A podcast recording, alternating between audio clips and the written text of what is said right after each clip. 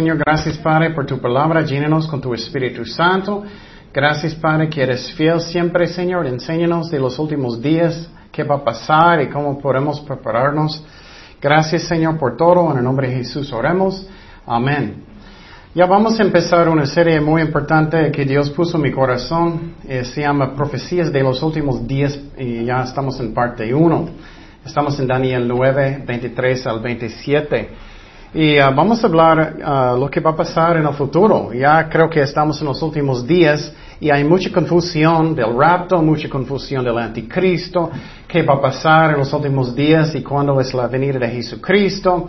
Todo eso y, eso va a ser una serie muy interesante y ora mucho para que uh, yo quiero hacerlo sencillo para que todos puedan aprender y entender, pero también que es profundo para que puedes entender con la palabra qué es la razón, es la verdad, lo que vamos a estudiar. Y entonces, hoy vamos a empezar con una profecía muy importante que es básicamente el bosquejo de toda profecía de los últimos días. Y uh, um, yo recuerdo cuando yo era nuevo creyente en Cristo, empecé a leer, um, bueno, yo estaba estudiando muchísimo. Yo estaba estudiando el libro de Apocalipsis. Yo recuerdo muy bien que yo estaba en la playa con mi Biblia leyendo Apocalipsis, orando con Dios. Y yo recuerdo que dije a Dios, no entiendo nada. y Dios habló en mi corazón muy, muy profundo, no como tú, pero en mi corazón. Y Él dijo, tienes que estudiar um, los profetas. Esa es la única manera que puedes entender. Y uh, las profecías de la Biblia es como un grande rompecabezas.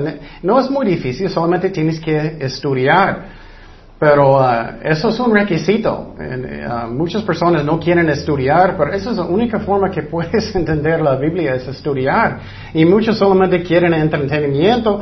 Bueno, pues le vas a pero no vas a entender nada. Entonces vamos a estudiar profecías. Y eso es muy interesante porque ¿qué va a pasar en el futuro? ¿Cuándo va a venir el anticristo? ¿Qué está pasando en Europa? ¿Qué está pasando en Israel? Y invita a sus amigos y, sus vecinos, sus familiares, para que ellos puedan aprender eso también. Um, entonces vamos a empezar en Daniel 9:23, pero quiero decir primeramente que quién era Daniel. Daniel era un profeta real, era un joven. Él estaba en Israel y uh, en el sur, y uh, había una división entre el norte y el sur, tristemente, en Israel. Y Daniel vivía más o menos de 600 años antes de Cristo, más o menos. Y uh, entonces, él era un profeta real. Hoy en día muchos dicen, oh, soy un profeta de Dios, soy un profeta de Dios, pero muchos que son falsos. Y muchos dicen, no, tengo una palabra para ti, y no viene de Dios, viene de su estómago o un sueño o lo que sea, de su mente. Él era real. Y quiero decir que en el principio, él solamente tenía 16 años más o menos. Y eso es muy importante porque muchas veces personas piensan, ah, Dios no puede usarme. No soy nadie, Dios no puede usarme, soy demasiado joven como yo, soy muy joven, no. soy viejito. O personas dicen, no, soy muy viejito, ya no, Dios no puede usarme. O pequé demasiado, Dios nunca puede usarme. No es cierto, solamente arrepientes. Busca a Dios, él, quiere usar cada persona igual. Y quiero decir que Dios no tiene sus favoritos. Él quiere usar a todos igual. Y no debemos tener celos de nadie. Dios quiere usarte también. Busca a Dios.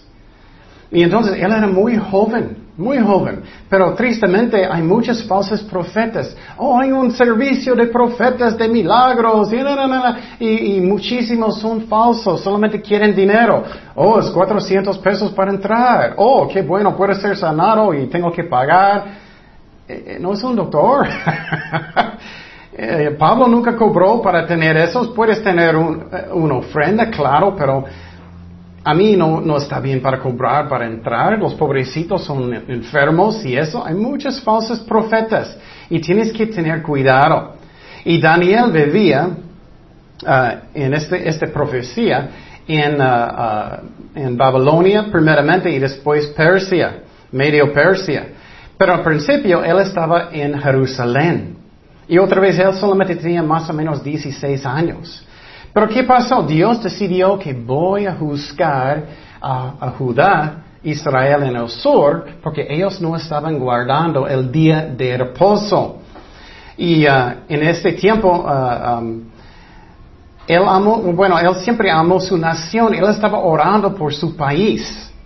Y Daniel estaba en, uh, en Persia y él estaba leyendo el libro de Jeremías, otro profeta en la Biblia. Y eso es muy interesante. Él estaba orando por su pueblo y Daniel creía la Biblia. Él estaba pensando, ¿qué va a pasar en el futuro? ¿Qué va a pasar con mi pueblo? Y la razón es porque Nebuchadnezzar, él atacó a, Jerusalén, él llevó todos cautivos a Babilonia y Daniel era uno de ellos. Muy jovencito. Puedes imaginar, alguien va a atacar en Senada y llevarte cautivo a otro país. Qué fuerte es eso, ¿no? Eso es lo que pasó con Daniel. Ellos llevaron a él cautivo a Babilonia. Y Daniel estaba allá, él estaba sirviendo bien uh, en uh, el gobierno de, uh, de Nebuchadnezzar, finalmente puedo decir ese nombre después de 15 años, más o menos. Él era muy fiel, pero Dios llevó ellos cautivos porque otra vez ellos no estaban guardando en la ley de Dios el día de reposo. Y dos tipos principalmente, el día de sábado es cada semana en la ley, ellos debían guardar el día de reposo el sábado para descansar y para buscar a Dios. No estamos bajo de esa ley hoy en día. Muchas iglesias enseñan eso y no es cierto. Estamos bajo del nuevo pacto. Entonces tú puedes comer sus carnitas, puedes comer su tocino con la mujer y todo eso, pero no estamos bajo de este pacto. Y eso es el primer tipo de, uh, día de reposo. Pero también eh, cada siete años ellos debían dejar um, la tierra descansar.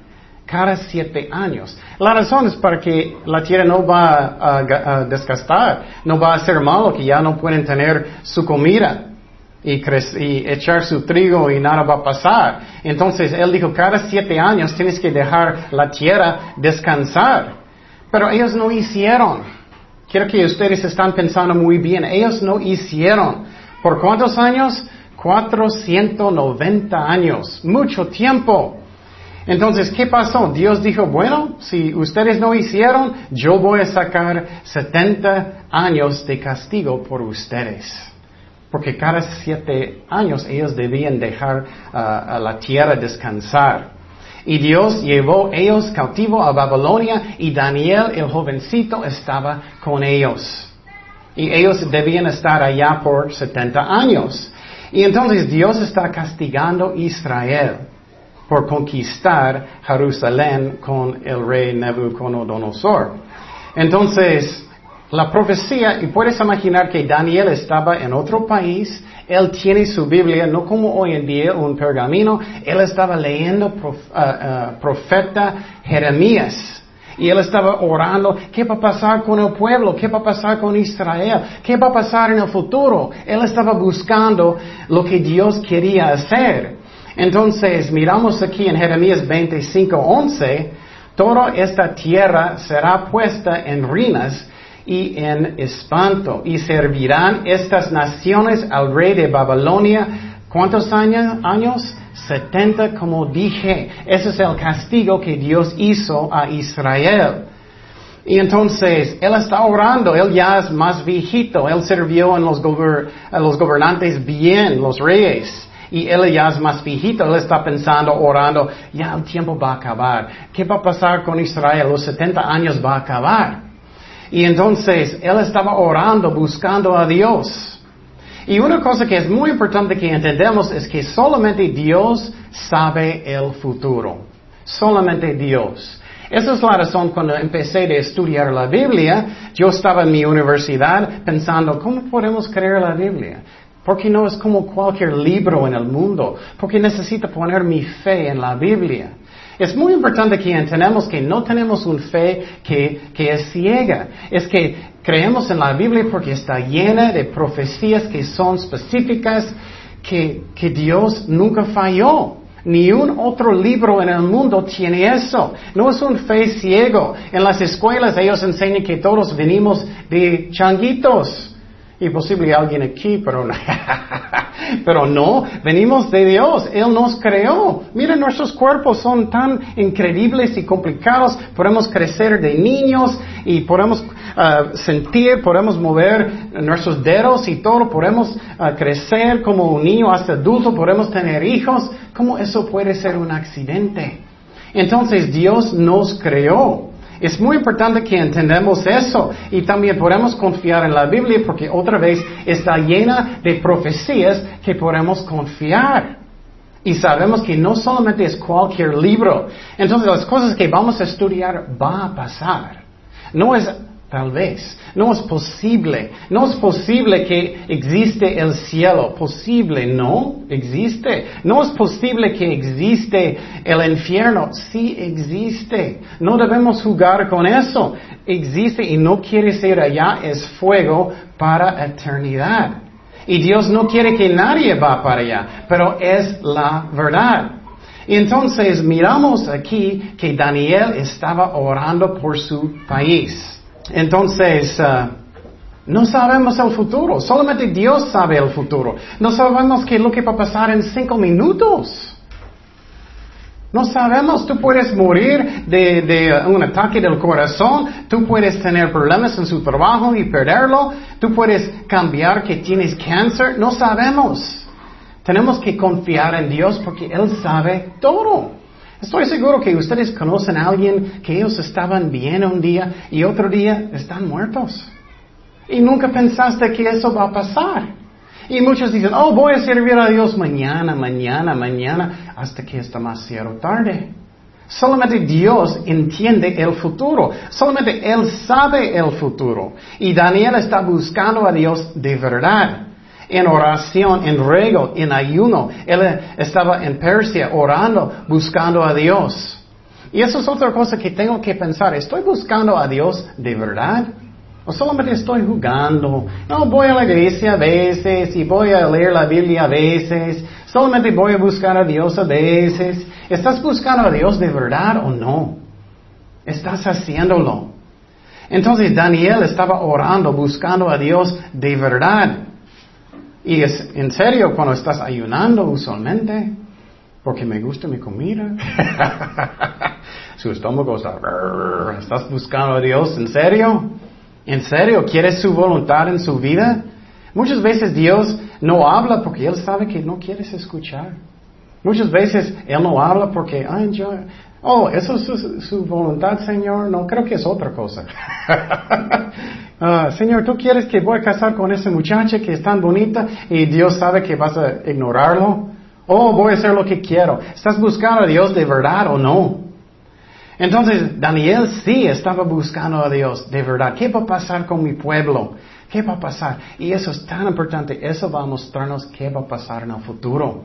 Y Daniel estaba confesando sus pecados a Dios. Él estaba diciendo, éramos rebeldes los judíos. No con orgullo. Él era buen, buen profeta de Dios, buen hombre y buscando a Dios, pero él dijo, pecamos nosotros.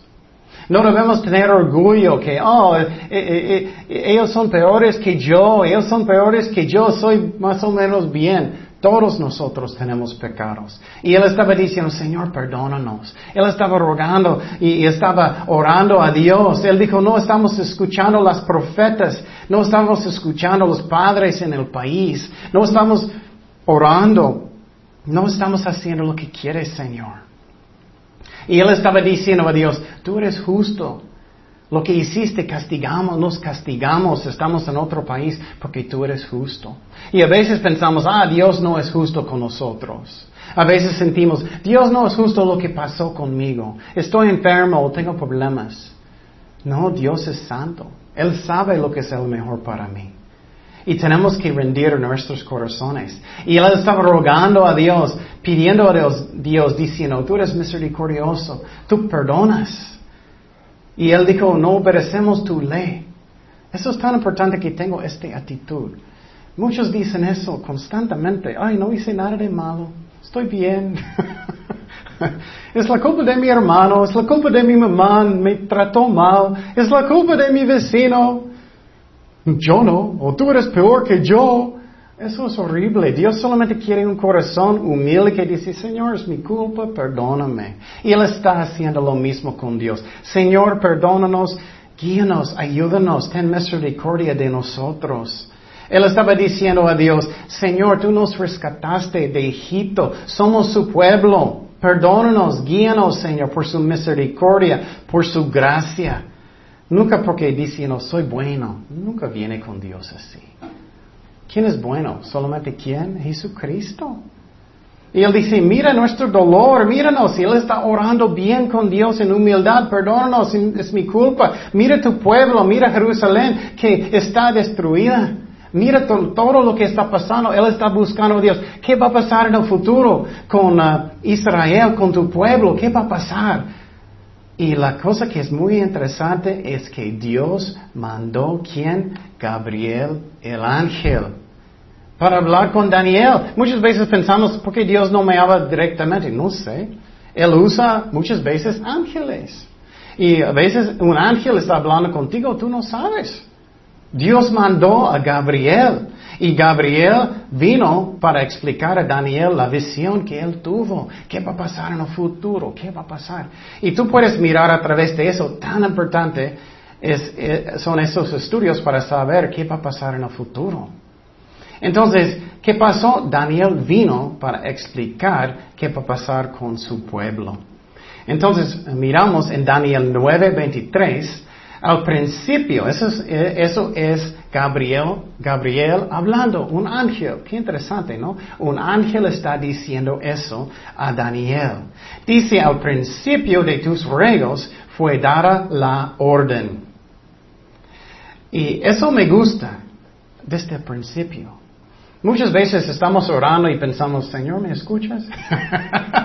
Señor, ¿estás? ¿Dónde estás, Señor? Hola, hola, ¿dónde estás? Él escucha cada palabra. No es que Él no escucha, no, es que Él no puede oír, es que Dios contesta en su tiempo, no en mi tiempo. Y muchas veces también necesito arrepentirme para que Él pueda guiarme. Muchas veces soy terco y, no quiero hacer la voluntad de Dios. Necesito tener un corazón. Voy a hacer lo que tú digas. Voy a hacerlo de verdad. Voy a obedecerte. Y Dios, oh, bueno, ok, ya puedo decirte porque quieres escuchar. Tú no vas a hablar con alguien que va a ignorar cada palabra que, vas a decir, ¿no? O voy a hablar con esa persona, aunque ellos no quieren escuchar nada, o burlando.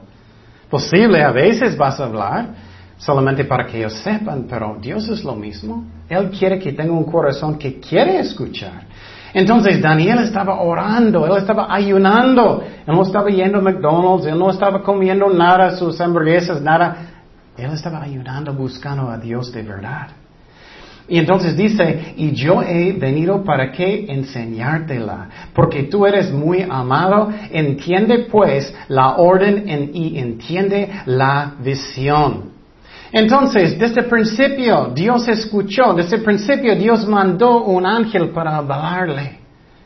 Y posible tú tienes deseos en sus corazones, tienes problemas en su casa, tienes problemas en la escuela, tienes problemas en su vida. Dios escucha cada palabra.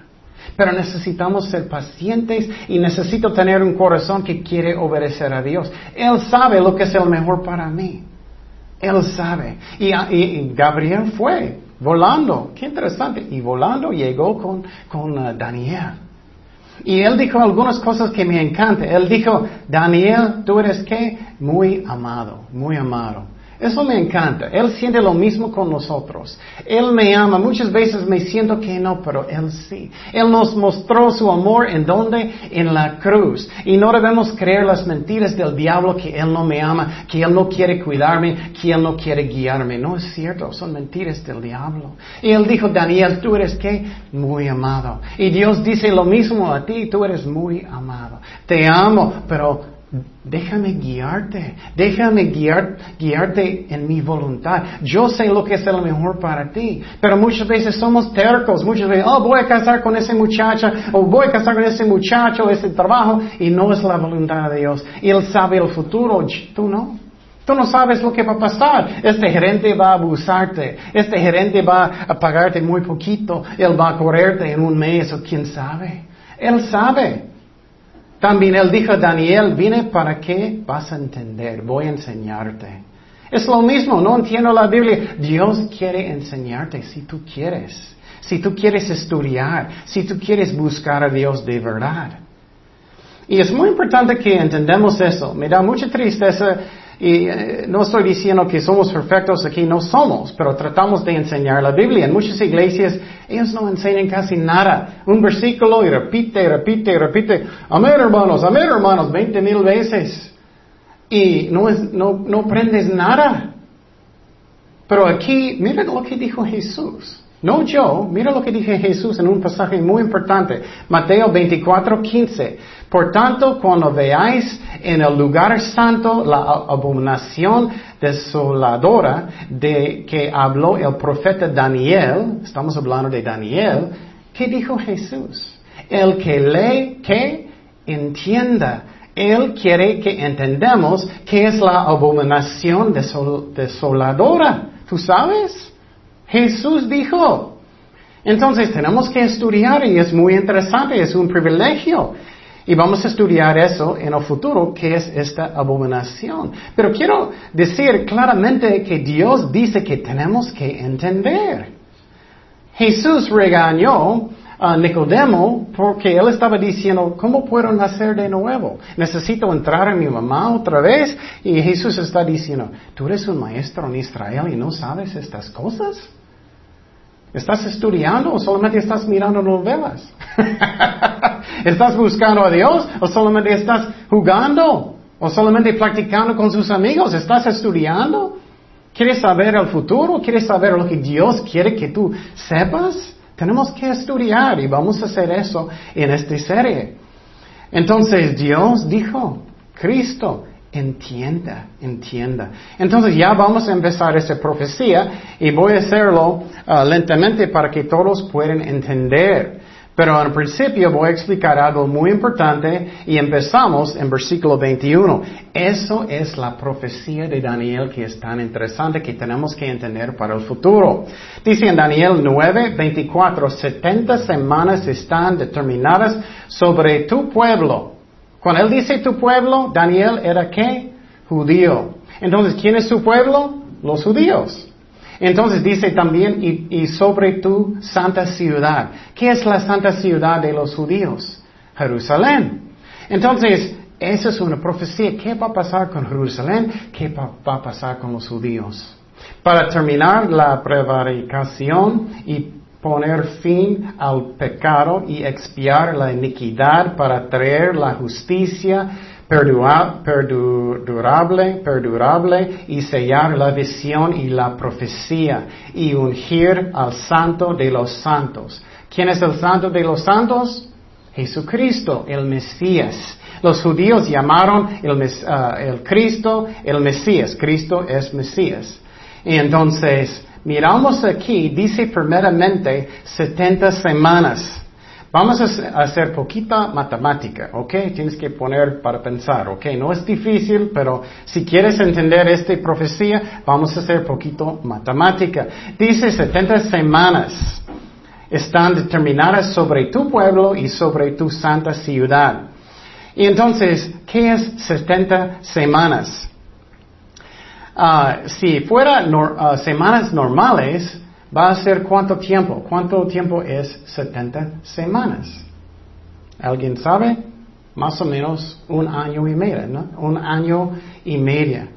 490 ah, días. Si solamente son semanas normales. Entonces la pregunta es, ok, en esta profecía, ¿es 70 semanas normales? Como semanas un año y medio va a venir el Mesías, va a venir el fin del pecado, va a venir todas estas cosas. ¿Eso pasó solamente un año y medio después de Daniel? No. Entonces no puede ser semanas normales. ¿Me entiendes? Porque Jesús vino muchos siglos después de eso. No era solamente un año y medio. Entonces no son semanas normales. 70 semanas normales, ¿cuántas semanas en un año? 52.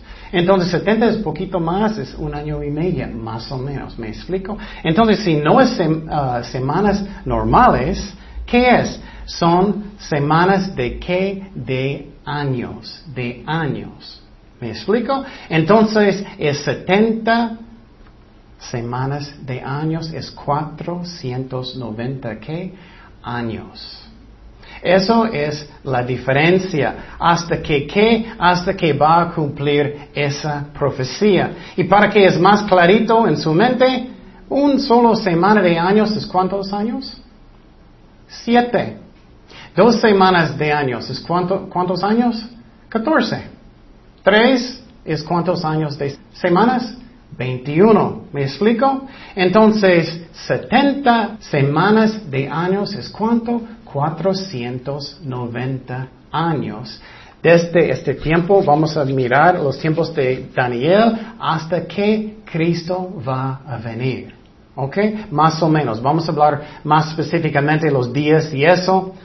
Y entonces, uh, la verdad es, uh, uh, vamos a estudiar eso en más detalles. Pero quiero que está clarito en su mente este sistema que cuando dice 70 um, semanas, son 70 semanas de años. ¿Está clarito en su mente? La otra cosa que tienes que entender muy bien en su mente para entender esa profecía, en estos tiempos cada año no tenía 365 días, pero en estos tiempos tenía cuánto?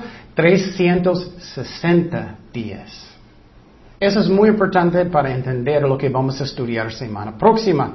Entonces quería hacer eso lentamente para que todos puedan entender bien. Y hice eso muchas veces, entonces obviamente está clarito en mi mente porque muchas veces, pero para ustedes si es nuevo, piensa en eso mucho. Que está clarito. Otra vez, una semana de años es cuántos años? Siete. Dos semanas de años es cuántos? Catorce. Tres semanas um, de años es qué? Veintiuno. Entonces, setenta semanas de años es cuánto? noventa. ¿Y cuántos días había en un año en estos tiempos? ¿Era cuántos? 360. Hoy en día, ¿cuántos días tenemos cada año? 365. ¿Y qué es la razón? Solamente si ustedes quieren saber, la razón es porque la Tierra está girando poquito, poquito más lento. Qué interesante, ¿no? Está girando poquito, poquito más lento cada año. Y esa es la razón, tenemos más días en un año hoy en día que en estos tiempos. Entonces, voy a parar en eso y uh, vamos a estudiar esa profecía, pero quiero que estás pensando en eso para que no vas, si entiendes eso bien, no vas a ser confundido, confundida. Uh, si entiendes esos 70 uh, semanas de años. Pero lo que es interesante de eso que vamos a estudiar la semana próxima es que esa profecía va a llegar exactamente el día que Jesús entró en Jerusalén sobre un asno. Del día. Esa profecía no era general, era muy específica. Entonces, esa es la razón, podemos confiar en la Biblia. No era algo como posible va a venir este año generalmente. No, era increíble específico. Entonces podemos confiar en la Biblia. Podemos entender qué va a pasar en el futuro. ¿Quién es el anticristo? Vamos a estudiar eso. ¿Qué está pasando en Europa? Que también es otra profecía de la Biblia. ¿Cuándo va a haber el rapto? No sabemos ni el día ni la hora, pero podemos saber qué? Los tiempos.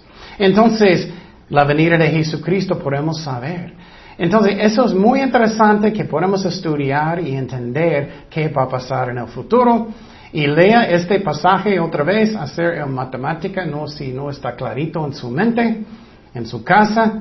Y vamos a estudiar eso más semana próxima. Oremos. Señor, gracias Padre por tu palabra, gracias que eres fiel con nosotros, gracias por el ejemplo de Daniel, que él buscó su rostro de verdad. Él quería saber su voluntad de verdad. Y quiero decir, si alguien aquí todavía no ha dado su vida sinceramente a Jesucristo, es hacerlo ahora. La Biblia enseña que la salvación es un don de Dios, no es por obras. Él pagó por todo en la cruz y resucitó de los muertos. Solamente tienes que dar su vida a Jesucristo sinceramente, rendir su corazón, arrepentirte de sus pecados y hacer Cristo sinceramente su jefe, que vas a vivir para Él. Y si alguien está escuchando, quiere invitar a Cristo en su corazón ahora y tener vida eterna, puedes orar conmigo ahora. Señor, perdóname por mis pecados, lléname con tu Espíritu Santo. Te doy mi vida, Señor. Yo creo que Jesús pagó por todos mis pecados en la cruz y resucitó de los muertos. Gracias, Señor, que ya estoy perdonado, Señor. Te doy mi vida, Señor. Lléname con tu Espíritu Santo. Gracias, Padre por todo, gracias por guiarme en su voluntad. Y nosotros somos cristianos ya, Señor, ayúdanos a buscarte con todo nuestro corazón porque sabemos que tu venida está muy cerca. Gracias, Padre, por todo. En el nombre de Jesús oremos. Amén.